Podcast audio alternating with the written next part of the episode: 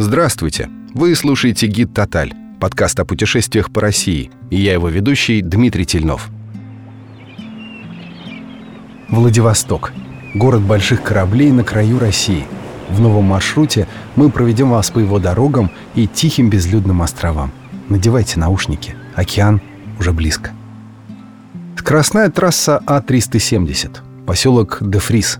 Справа Амурский залив, слева угловой – и осознание того, что целый материк уже за спиной.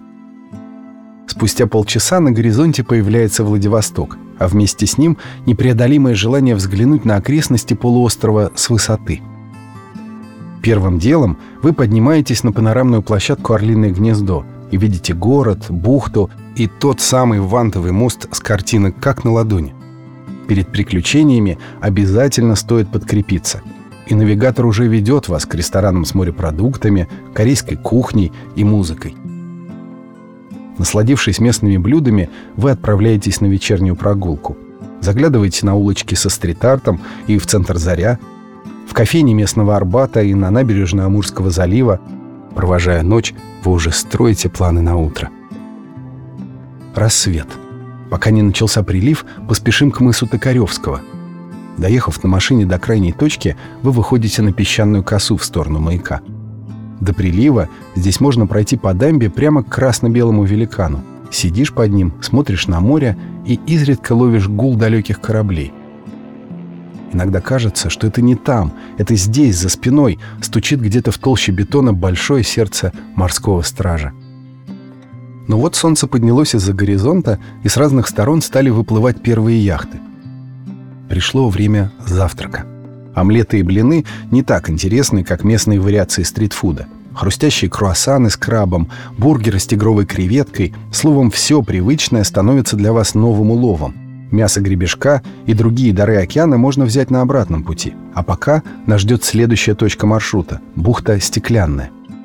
На восточном берегу полуострова Муравьева-Амурского одним из самых популярных мест стал разноцветный дикий пляж. Десятилетиями море обкатывало миллионы бутылок, брошенных в его волны, превращая опасно острое стекло в красивые округлые камни.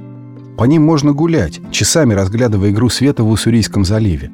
Но вы предусмотрительны, поэтому захватили все, что нужно для пикника на берегу океана. Следующей точкой вашего маршрута станет остров Русский и его мыс Табизина. Не так давно это живописное место стало центром притяжения серферов, но далеко не обычных – их доски больше, а в руках они держат весла. Это сапсерфинг. Новый способ для знакомства с окрестностями. На сапе, то есть на той самой огромной доске, можно проплыть через десятки бухт острова Русский, причем как летом, так и зимой. После морской прогулки и обязательного селфи с веслом вы отправляетесь пробовать местную кухню. Говорят, на мысе Мелководный можно попробовать лучшие мидии в игристом вине и маринованный дальневосточный папоротник с кедровыми орешками. Так ли это? Проверить определенно стоит.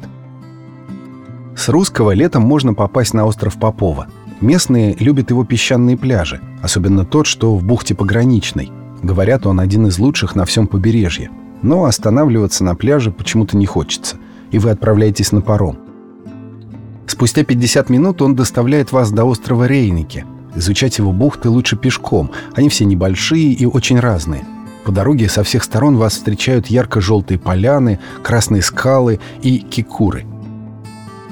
После небольшой экскурсии вы возвращаетесь на Попова, затем на Русский и через Золотой мост снова во Владивосток, отсыпаться перед последним рывком в путешествии. Новое утро и финальная точка маршрута – бухта Триозерье. Раньше ее территория входила в пограничную зону и была закрыта для туристов – Сегодня же берег открыт. Можно искупаться в трех пресных озерах или заниматься активным отдыхом на большой воде. Найти станции дайвинга, виндсерфинга и проката каяков несложно. Они все здесь, в пешей доступности. Возвращаться во Владивосток долго, поэтому остановиться можно здесь же, на базе отдыха. Вокруг только вода, лес, скалы и песок. Такой чистый и теплый, что уезжать не захочется. Спасибо за компанию и до встречи в новых путешествиях вместе с гидом «Тоталь».